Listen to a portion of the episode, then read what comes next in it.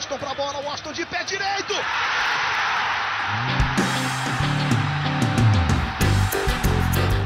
Está entrando no ar o podcast. Sabe de quem? Do Do Flusão, do tricolor das Laranjeiras. É o GE Fluminense.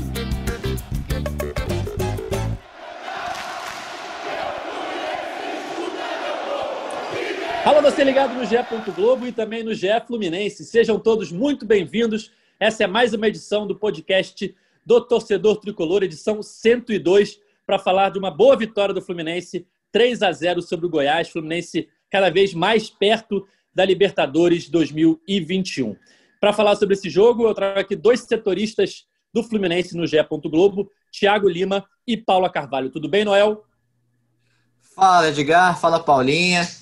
É, como, cara, como você falou, Fluminense mais perto, mas agora sim mais perto, né? Agora sim com uma atuação que, que a gente imagina o Fluminense jogando uma Libertadores. É, enfim, uma boa atuação convincente com o Marcão, né? Eu acho que isso foi importante para dar um, uma pausa nas críticas e ver se dá mais tranquilidade ali nessa reta final de ano.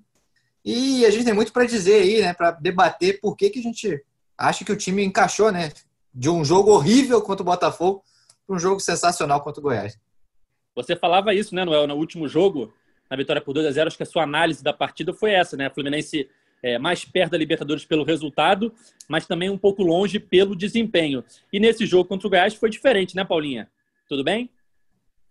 Tudo bom, Ed? Tudo bem, Noel? Completamente diferente e até assim me surpreendeu muito porque quando a gente viu na escalação, a gente ficou sabendo ali quinta, sexta mais ou menos que jogaria com Hudson, Nenê, Fred e até falando por mim, pelo menos, eu imaginei um time lento, eu fiquei um pouco preocupada, então até reconheço que queimei minha língua aqui de forma positiva, achei que o Fluminense jogou muito bem, né? Como vocês estavam falando, melhor atuação do Fluminense com o Marcão. O time fez um bom primeiro tempo, a gente vinha cobrando muito aqui, né? Um bom primeiro tempo do Fluminense, que às vezes começava muito mal, conseguia dar uma recuperada. Achei um ótimo primeiro tempo, o Nenê voou, jogou muito bem. Méritos aí também para o Martinelli, a gente vai falar sobre isso. Mas foi legal ver o Fluminense ontem da forma como jogou e dar uma esperança aí positiva, não só para classificar, né, como a gente já vinha falando isso há pouco tempo para cá, mas também de ter um desempenho ok na Libertadores. Paulinha, esse era exatamente um dos temas que eu ia levantar com vocês, sobre essa escalação do Fluminense e sobre a surpresa do desempenho do time, mesmo com uma escalação com jogadores mais velhos, mais pesados. Quando saiu as saíram as primeiras notícias de que o Fluminense ia a campo com Hudson, Nenê e Fred entre os titulares, né? Hudson substituindo o Iago estava suspenso pelo terceiro amarelo, amarelo é, a reação nas redes sociais foi a pior possível, né? A torcida reclamando muito, dizendo que o Fluminense ia se complicar num jogo que precisava ganhar, num jogo contra um adversário que está lá embaixo, ou seja, um jogo contra um adversário pior tecnicamente, e que essa escalação não era a ideal. Te confesso que nos primeiros 5, 10 minutos, eu achei que o Goiás fez uma graça ali, se engraçou, deu alguns chutes a gol, o Fluminense parecia perdido mas a partir dos 15 minutos o Fluminense dominou completamente o primeiro tempo, de forma assim, é, muito fácil até. Fez os três gols, poderia ter feito quatro ou cinco ainda no primeiro tempo. E surpreendeu muito, pelo menos a mim, e como você falou, a você também, com certeza a muitos torcedores, como é que essa escalação deu certo é, num jogo tão importante Fluminense que precisava desses três pontos, pelo que foi a rodada, né?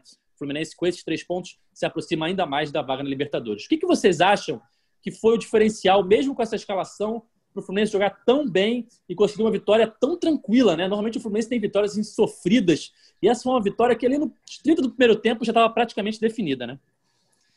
É, é, eu acho que assim, a escalação preocupou realmente muito, mas muito em função do que a gente também estava vendo do Nenê, né? Porque o Nenê já não estava na, naquela pegada do ano passado, não vinha tendo boas atuações, então você já imaginava um time que tinha o Nenê que não estava conseguindo render.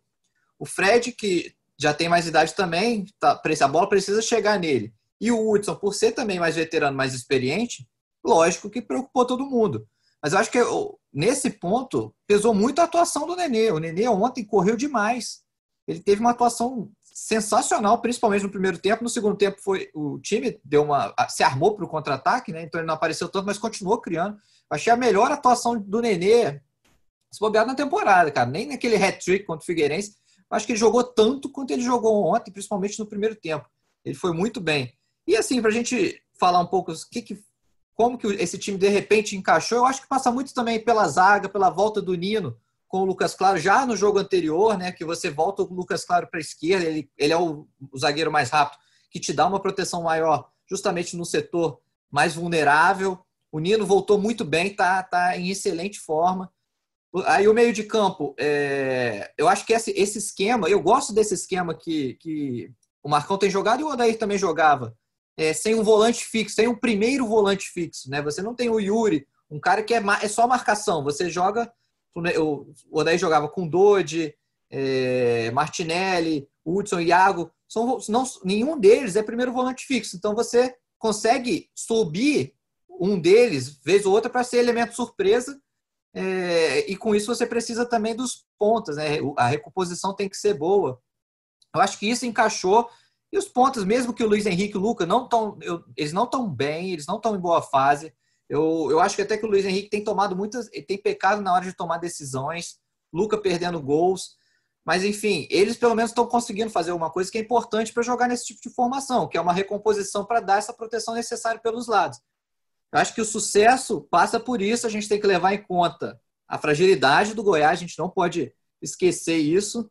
Mas você pegar, o Fluminense vem de jogos contra Botafogo, contra Curitiba, contra o Esporte, o Fluminense nem de perto apresentou um volume desse. Então, é de fato uma evolução. A gente tem que ver agora se isso vai dar uma continuidade. Como o Noel falou, tem que lembrar também da fragilidade do Goiás. O Fluminense teve seus méritos, né, Paulinha? É, fez uma, com certeza, a melhor atuação no comando do Marcão, mas o Goiás também é uma equipe que está é, tá praticamente rebaixada, está muito difícil de se livrar do rebaixamento. Teve uma melhora recente, com alguns bons resultados, mas também oscila muito, é, do mesmo jeito que ganhou do Santos na última rodada por 4 a 3 vinha de duas goleadas sofridas para Flamengo e Ceará por 4 a 0 e 3 a 0 Então, ou seja, tem o mérito do Fluminense, mas também tem a fragilidade do Goiás, né? Ah, tem com certeza, mas também levando em consideração isso que o Noel falou, né? O Fluminense também vinha de confrontos teoricamente fáceis, né? Contra o Coritiba, teoricamente, né? Mas contra o Coritiba e contra o Botafogo. O Botafogo venceu por 2 a 0 mas foi uma atuação muito ruim, muito que nem, nem corresponde muito ao placar de fato, né? Até acho que foi o Cauê que falou, o gigante, gigante finlandês falou aqui brincando, mas é verdade. Se a gente ligasse a televisão ali e não soubesse a classificação dos times, ah, poder, o Fluminense poderia estar brigando para não cair também ali numa situação, o que estava apresentando em campo contra o Botafogo. Então teve uma evolução, uma resposta, uma evolução rápida para esse jogo, e até complementando o que o Noel disse, Achei que o, Noel, o Noel, achei que o Nenê jogou muito bem. Estava, fazia tempo que ele não jogava tão bem assim, de fato. E também achei, se bobear, a melhor atuação dele, melhor do que aquele hat-trick que ele fez contra o Figueirense. É, foi importante na bola parada, deu passes muito importantes. Fred e Luca perdendo gols ali, teoricamente fáceis de fazer. Gostei da movimentação do Nenê, dando dinamismo ao jogo. A gente vê muitas vezes ele prendendo a bola, ele dando dinamismo ao jogo. O Luiz Henrique, eu também acho que ele ainda está devendo, mas eu ainda achei que ele foi melhor nessa partida em relação às passadas. Ele ainda está devendo do que ele foi em 2020, mas ele eu vejo uma pequena evolução. Ele flutua ali, dá uma enchida de saco ali para os zagueiros, para os defensores do time adversário. E eu, eu achei, não sei se vocês concordam, eu vi o Martinelli um pouco mais solto mais livre, chegando com mais, mais presença na área, apesar do primeiro gol dele ter sido aquele foguetaço lá depois do, do rebote de, de escanteio. Eu vi ele chegando mais próximo da área, como ele fazia quando, na, nas categorias de base. Eu achei isso importante para o Fluminense ter um crescimento ofensivo ontem também. Apesar do Hudson não ficar preso, né, como você falou, não é como primeiro volante ali, eu já achei que ele que o Martinelli teve, ficou mais solto do que quando ele fica com o Iago. Eu acho que o Iago, quando está jogando junto com o Martinelli, querendo ou não, por mais que não fique fixo ali atrás, ele acaba subindo menos e o Iago subindo mais. Eu gostei de ver o Martinelli solto, assim. Apesar de eu achar que o Iago, já falar dele depois, é um cara importante para esse time também. É, antes de gente falar do assunto Martinelli, né, que foi o, o craque do jogo, sem dúvida, só reforçando aí os elogios da, Paula, da Paulinha ao Nenê, ela, ela, lembrou os lances principais dele, né? Ele também quase fez um gol olímpico. Ele botou uma bola de, de cobrança de falta no travessão e teve aquele lance surreal da quase gol do meio de campo, né? O gol que o Nenê não fez, o gol que o Pelé e o Nenê não fizeram naquele lance que o Tadeu tentou cobrar falta, bateu na barreira, no contra-ataque, o Nenê quase fez um golaço. Eu até, eu até vê... brinquei, eu até brinquei, Edgar, lá no estádio ontem, brinquei com, hum. com o pessoal, falei assim, cara, que o gramado tá bom, se o gramado tá um pouco pior, tá um gramado mais alto, a bola não quica, não vai subir tanto, ela entrava. E a gente pediu, não ver se pode, a gente chegar ao ponto de pedir é. um gramado pior para ter foi, foi, foi, um pecado aquela bola. Mas, e aí, fato, moça bonita, era gol. de fato, o Nenê fez uma grande partida ontem. O Nenê fez 15 pontos no Cartola com uma assistência só, né? Ele deu outros bons, bons passos que não se tornaram gol, né? Como o Fred e o Luca perderam gols que seriam assistências do Nenê. Mas o Nenê, com a bola na trave, com assistência e com, se não me engano, ele roubou cinco ou seis bolas na partida. Isso que alavancou também a pontuação do Nenê no Cartola. É, só não foi o melhor do Fluminense por conta do Martinelli, né? Que fez dois golaços. A gente pode falar um pouquinho mais dele. Eu lembro no, no segundo jogo dele, que a gente elogiava bastante ele aqui, depois da atuação dele, não, não me lembro, confesso, contra qual adversário foi. Atlético e aí Paranaense, ele veio... não foi? Isso, Atlético Paranaense. Veio logo em seguida. Logo ele jogou Bragantino e Atlético. É, isso mesmo, Bragantino Logo em seguida ele se machucou, teve uma lesão muscular, e a gente lamentava que, pô, que pena essa lesão do Martinelli justamente no momento em que ele começa a jogar bem como titular. E aí agora, já recuperado e com uma sequência de jogos, ele volta a mostrar o potencial, né? E acaba até atropelando alguns jogadores que pareciam que seriam é, titulares antes dele, como por exemplo o André. E o Martinelli atropelou e a torcida não sente falta mais do Dodge, né? Não sente. Quem é Dodge? Mas é isso, o Martinelli entrou bem demais, bem demais mesmo. Não tem como ele ficar fora do time. Ele, eu lembro que ele subiu junto com o Luiz Henrique. Subiram ele e o Luiz Henrique, é, não, não lembro exatamente quando, mas os dois subiram juntos. Aí começaram a ser usados ali no Sub-23, mas logo foram puxados para o Odair, o time principal. O Odair depois saiu e o Martinelli ganhou a vaga com o Marcão rapidamente. E ele dá um dinamismo muito bom ali, né? Ele lembra isso na, na questão do Dodge. O Dodge era, aquela, era o motorzinho né, que a gente brincava. Ainda nem tinha o Flusquinha para o Dodge ser o motorzinho do Flusquinha. Ah, não, já tinha, né? Já tinha o Flusquinha. É, Dodge que era um dos proprietários do Flusquinha, né? é, né? Do Flusquinha, Perdeu é, a parte nas ações aí com essa saída pro Japão. Perdeu o motorzinho, inclusive. Mas o Martinelli está bem demais nisso e eu acho que essa evolução também vai passar muito por isso. Você ter uma dupla de volantes que não tem nenhum, nenhum cabeça de área daqueles que cada enxadada é uma minhoca, você tem dois caras que sabem jogar. E, é, é, mais você acertar o posicionamento. Eu acho que eles, eles têm conseguido fazer isso, o Marcão tem conseguido fazer isso. Eu lembro que o primeiro jogo que o Marcão tentou fazer isso, agora não sei se foi o Curitiba, o Fluminense deu muito espaço ali. Mas era óbvio, e você jogar assim, você vai precisar de um entrosamento maior. Eu acho que agora esse entrosamento já está começando a aparecer. Eu quero ver agora fora de casa como é que vai funcionar. Eu acho que esse é. primeiro jogo, né, que o Marcão fez essa tentativa, foi depois da goleada do Corinthians. Eu acho que foi na vitória do esporte que o Fluminense venceu, mas teve um futebol, apresentou um futebol bem fraco, assim, e realmente, a gente lembra daquele segundo tempo contra o esporte, a defesa do Fluminense, o Fluminense com um a mais e a defesa do Fluminense o tempo todo exposta, o Fluminense não tomou empate ali por, enfim, por coisas do futebol. E, de fato, demorou um pouco para entrosar. E eu estava sentindo, assim, eu, eu gosto do Martinelli e do Iago, mas eu estava sentindo a defesa do Fluminense muito exposta, assim. A gente até fala daquela compactação defensiva do Daír, o Flu tinha perdido e parece que agora pode estar recuperando. Acho que muito por isso aí que você falou, Noel, de cruzamento também. É, o desafio agora do Marcão é fazer com que essa atuação diante do Goiás seja a regra, né? não seja a exceção. Porque o Fluminense vinha de atuações muito ruins, apesar de estar conquistando pontos, de estar é, é, continuando a boa campanha, né? O Fluminense que agora, enfim, saiu da sétima posição, né? Estava ali grudado na sétima posição algumas rodadas. Com essa vitória sobre o Goiás, subiu para a quinta posição, está com 53 pontos. É, vem logo à frente de Grêmio e Palmeiras, que tem 52, e se desgarrou daquele grupo dos 45 pontos, né? Que tem Atlético Paranaense, é, Ceará, Corinthians e Santos. Corinthians e Santos ainda com uma partida menos, porque não jogaram nessa rodada.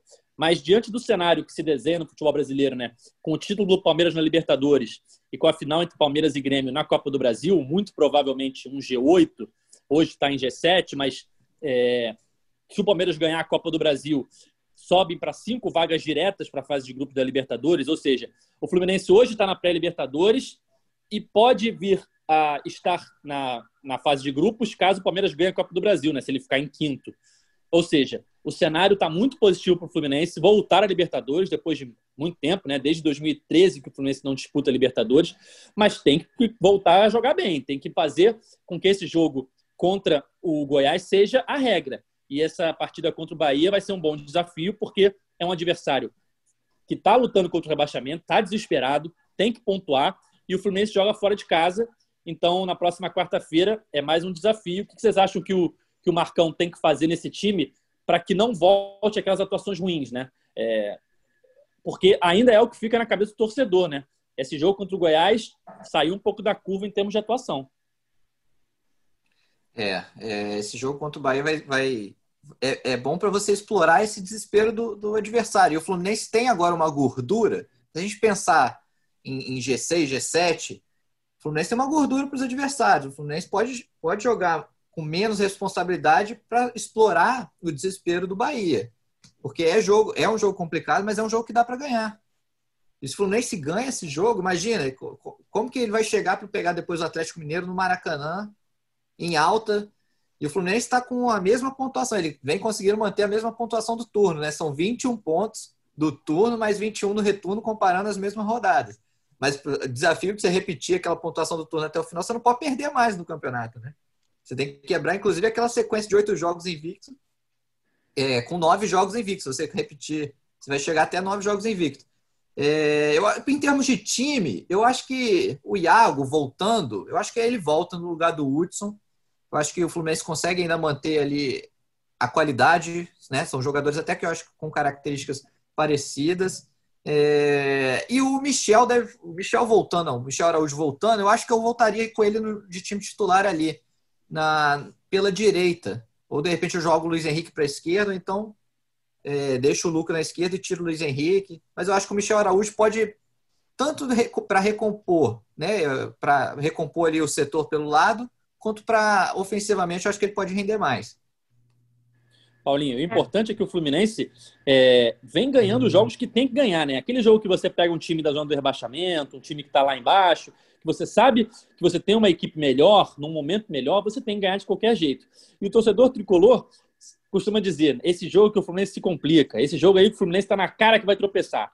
E o Fluminense vem de uma sequência de quatro partidas contra times desesperados, Esporte, Curitiba, Botafogo e Goiás, e conquistou 12 dos 10 pontos. Né? Não fosse aquele vacilo contra o Curitiba tanto no primeiro tempo, que sai perdendo por 2 a 0 tanto no segundo tempo, com o erro do Marcos Felipe, era mais uma vitória, o Fluminense estaria aí com quatro vitórias seguidas. Não está, veio com três vitórias e um empate, mas pode agora, enfim, né, conseguir a terceira seguida no campeonato, que não conseguiu até agora, se venceu o Bahia.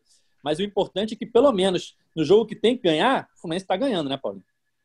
Sim, com certeza. É curioso isso, né? Porque a gente vinha aqui falando, até nossos podcasts têm sido mais pesados, assim, né? De críticas e tudo mais com resultados e com uma posição do Fluminense boa no Campeonato Brasileiro, mas era muito porque não vinha desempenhando um bom futebol. E também acho que pela queda de aquela queda de desempenho em campo que a gente viu com a saída do, do Daí para esse início do Marcão.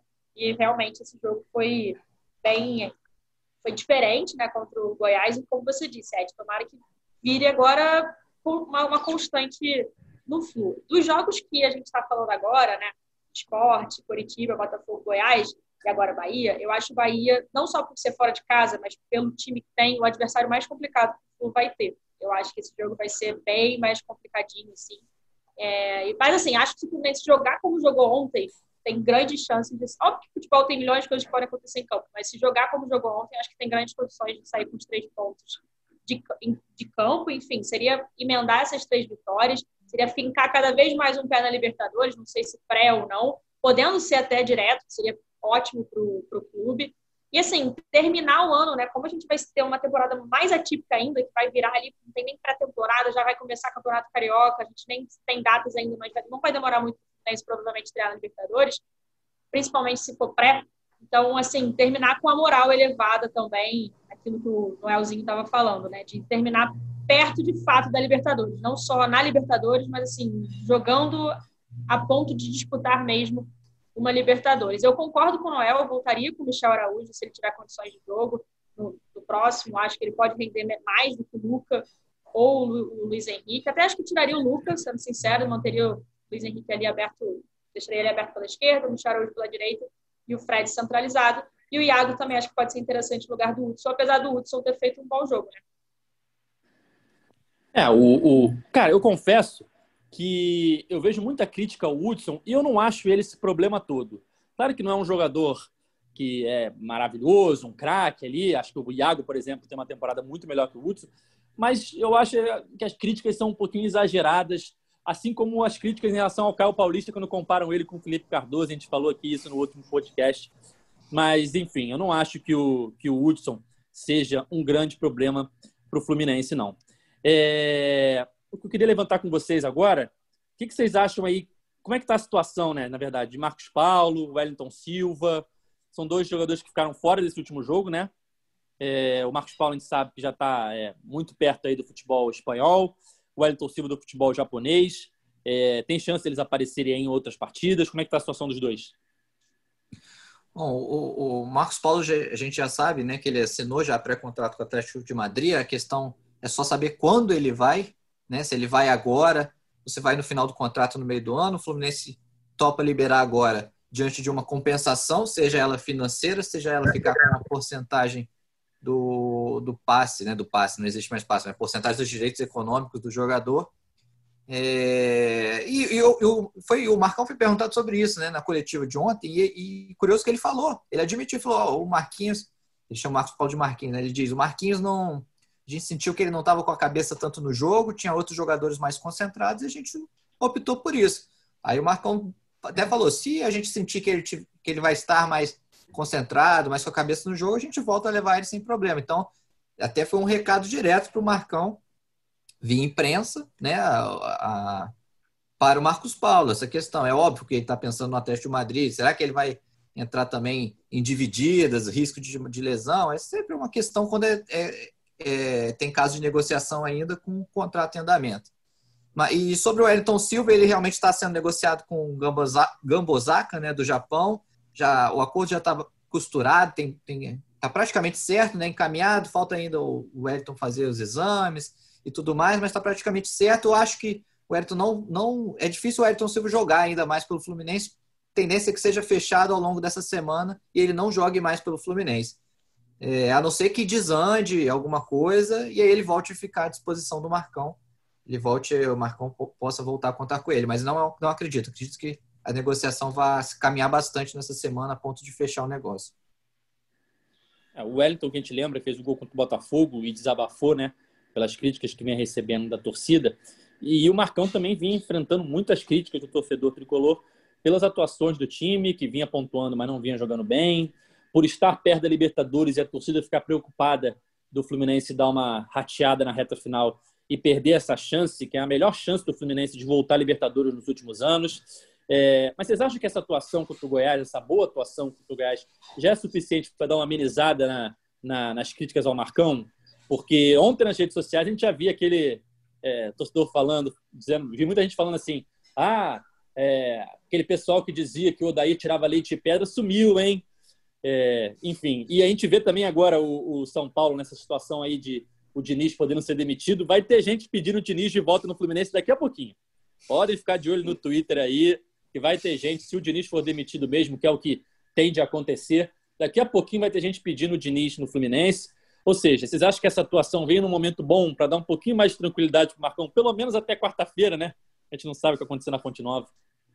Ah, com certeza, né? E assim, eu acho que a gente sempre tenta ser justo no sentido de, poxa, o Fluminense estava pontuando, mas estava jogando mal e a gente vinha aqui e falava que estava errado, dava as críticas duras, enfim. E acho que até agora é o momento de falar por mérito do Marcão, não à toa foi ele que montou esse time, até como a gente estava falando, o Hudson, Nenê, Fred, deu certo, a gente não sabe se vai dar nos próximos jogos, mas deu certo contra o Goiás.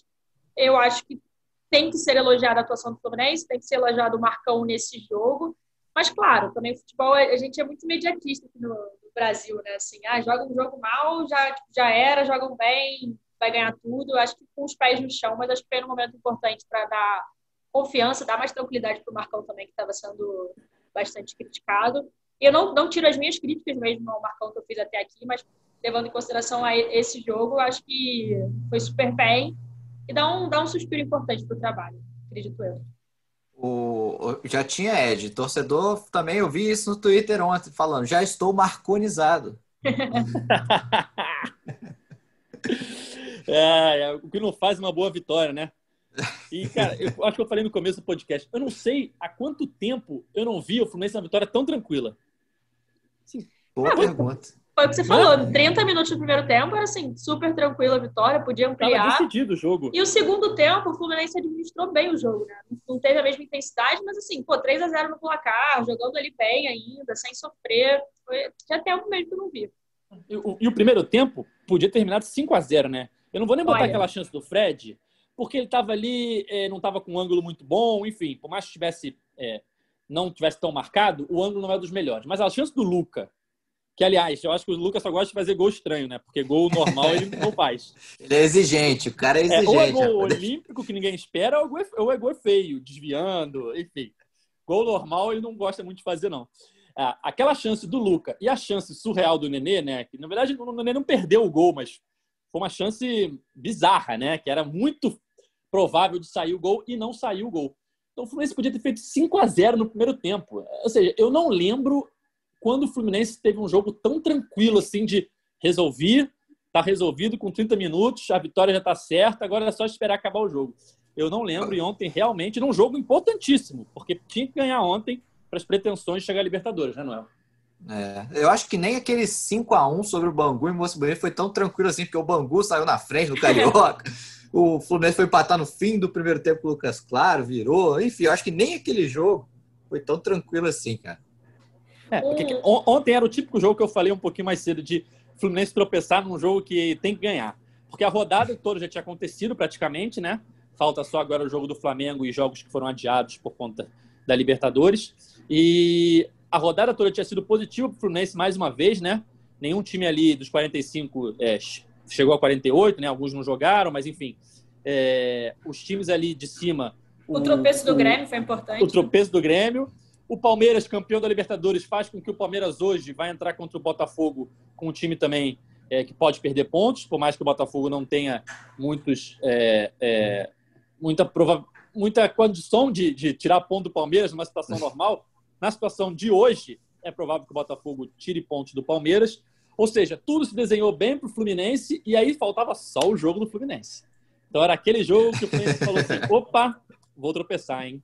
E não tropeçou. Não só não tropeçou, como resolveu em 30 minutos. Isso foi o mais surpreendente de tudo. Eu não esperava isso. Com aquela escalação, confesso que eu não. E quando começou o jogo, nos, falei cinco primeiros 10 minutos que o Goiás estava tocando a bola, teve uma boa chance com o Fernandão num chute cruzado. Sim. Eu olhei para televisão, né? Eu olhei para televisão e falei assim, cara, tava na cara que o Fluminense ia complicar esse jogo, cara. Inacreditável. Olha essa escalação.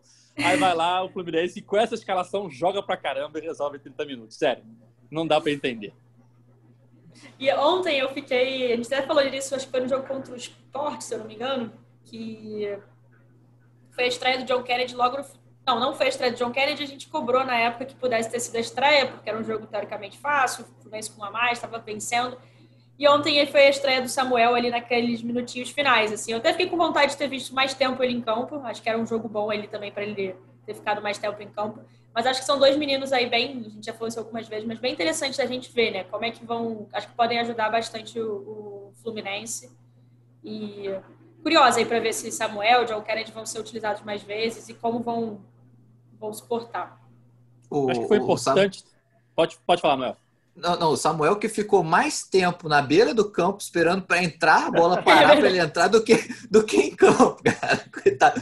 Ninguém jogava a bola para fora para entrar, cara. Ficou uns três minutos esperando. Imagina a Não, eu cabeça do garoto. Acho que foi importante também pro Pacheco, né? Reaparecer, Sim. entrar sim. nesse jogo. No momento o jogo estava decidido, mas acho que ele entrou bem. Fez Foi quase um importante gol. para ele recuperar a confiança, né? Ele fez quase um gol. Também gostei de ver o Pacheco. Acho que ele pode ser um cara im- importante. A gente está falando né, agora assim, com as né, saídas iminentes aí de Marcos Paulo e Wellington Silva. Marcos Paulo a gente às vezes contestava, ah, não é o melhor, dele, o melhor lugar dele jogar aberto, mas assim, vinha jogando muito aberto pelo Fluminense.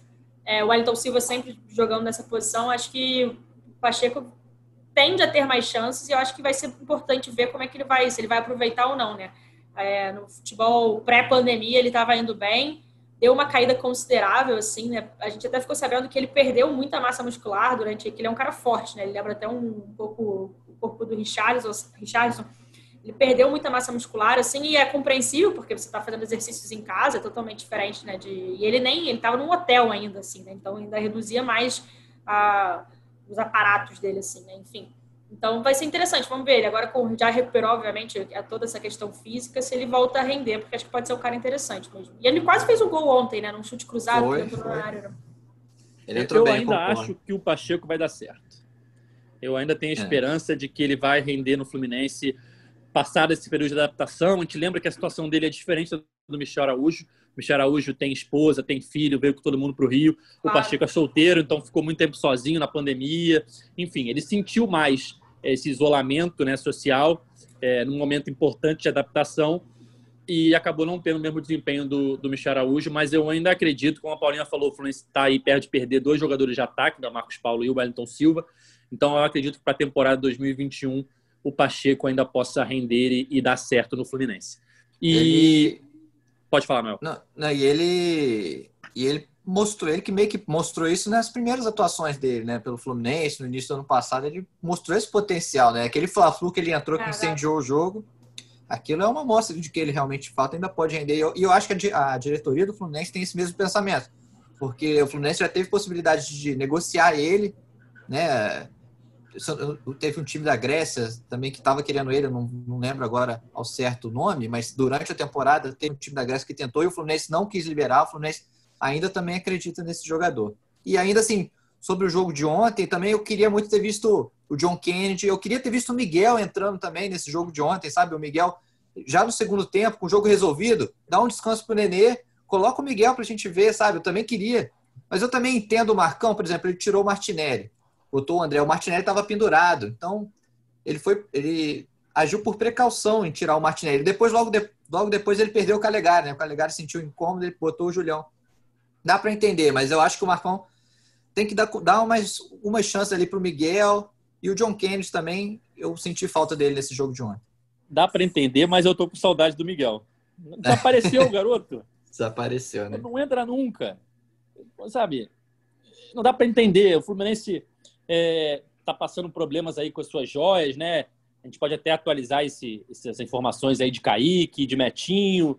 É, e aí o jogador que é da geração do Kaique do Metinho, é tão badalado quanto eles e tá no profissional já, não tem chance, não joga nunca. Qual que é a lógica disso? Aí ele também tem um contrato também não é muito longo, que nem o Kaique Metinho, por conta da legislação e tal, enfim. O contrato dele acho que vai até fim de 2022. Você acha que vai renovar? Acho Pois que é é. isso, cara. O cara É não joga. Você acha, por, por que, que o staff do Miguel vai querer, vai querer renovar com o Fluminense? Uhum, exatamente. Um cara que já era, é, já quase saiu do Fluminense antes de assinar o primeiro contrato, né? Já era cobiçado pela Europa, o PSG estava atrás dele. E aí o Fluminense não, não coloca o garoto para jogar, sabe? Enfim, não, não É, consigo não. entender a gestão do Fluminense em cima do Miguel. Em cima do Miguel. E eu falei que de- deu para entender isso por causa do jogo de ontem, né? Porque o Marcon já tinha feito duas substituições. Por acaso o Marcon estava planejando colocar o Miguel, aí depois ele, ele perde o Calegari e, e precisa tirar o Martinelli por precaução por causa do cartão amarelo, que ele está pendurado. Aí no jogo de ontem até deu para entender, mas, cara, sem dúvida, eu a gente, a torcida toda cobra o Miguel mais vezes, cobra mais aproveitamento dele e não entende o sumiço do Miguel. A- a- ele parar de entrar. Realmente isso não dá para entender. Não, e é complicado porque o Miguel, assim, não é utilizado nunca, né? Aí, por exemplo, ele entra num jogo assim, é difícil também esperar que ele vá destruir num jogo. Ele não tem ritmo de jogo, não tem uma sequência, então, assim, também ainda tem esse peso. Eu acho que o Miguel tem que ser mais vezes e, mais vezes acionado com frequência, assim. Até a gente, o Nenê, a gente falou do Nenê ontem, o Nenê jogou pra caramba, a gente, isso não é nem uma questão. Assim, o Nenê vinha de vários jogos num período bem ruins, assim. O Miguel, mesmo assim, não era nem uma possibilidade ali no segundo tempo. Isso que chamava atenção também, né? Que chama atenção. Ó, o- Aí o- quando o- entra, entra no finalzinho, né? Pois é, e o Fluminense tem 59 jogos, se eu não me engano, na temporada. Eu fui até dar uma conferida aqui. Só em 13 vezes o Miguel saiu do banco para entrar no jogo. 13 vezes. É muito pouco, né? É muito pouco. É, enfim, estamos chegando perto do final de mais uma edição. Queria saber de vocês sobre a chegada do Rafael Ribeiro, né? Um zagueiro aí que já estava acertado com o Fluminense, disputou a Série B pelo Náutico e chegou hoje ao Rio, não é isso? É, só não teve Aeroflu por causa da pandemia.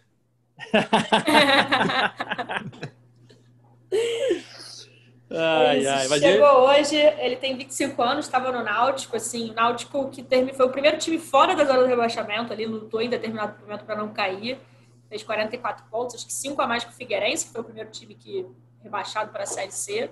Eu confesso, assim, que eu acho um pouco curiosa essa contratação, é, até porque eu penso no Luan, né? O Luan é um cara que eu queria, um menino que eu queria ver sendo mais aproveitado, ele tem 19 anos e mesmo com 19 anos já era titular no, no Sub-23, né? Uma categoria com caras mais velhos.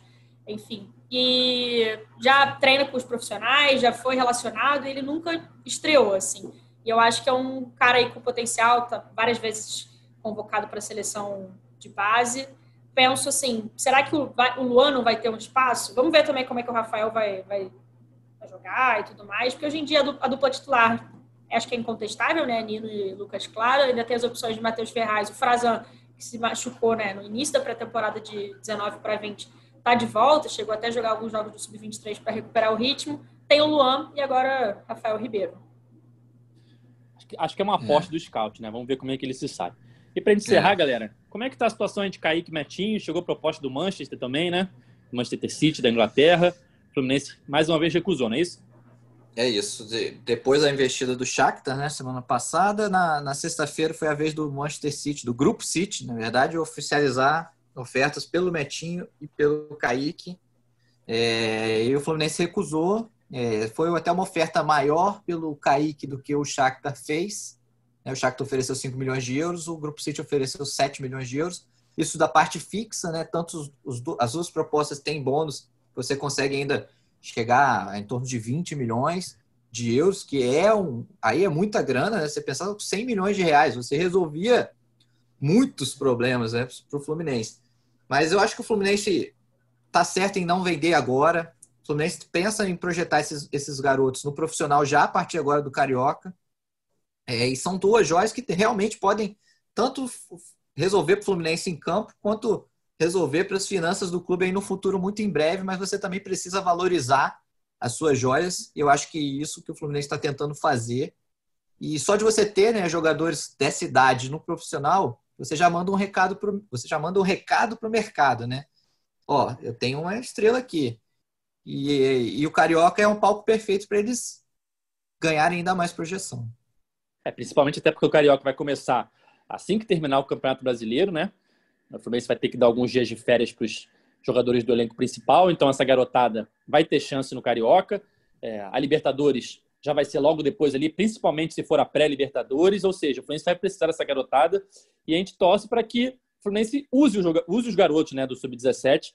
É, não usou muito o Miguel até agora, mas que use os garotos do Sub-17 para que eles se desenvolvam, para que eles valham até mais, né? Para que o mercado veja eles e, e ofereça propostas maiores, porque do jeito que vem acontecendo tudo, vem se desenrolando, essa, essa cobiça da Europa sobre esses jogadores, a situação financeira do Fluminense, eu confesso que eu não consigo ver o Fluminense renovando o contrato do Kaique, do Metinho, por cinco anos, três anos. Não porque o Fluminense não quer, mas porque os jogadores vão acabar querendo ir para a Europa e vão chegar propostas boas, enfim.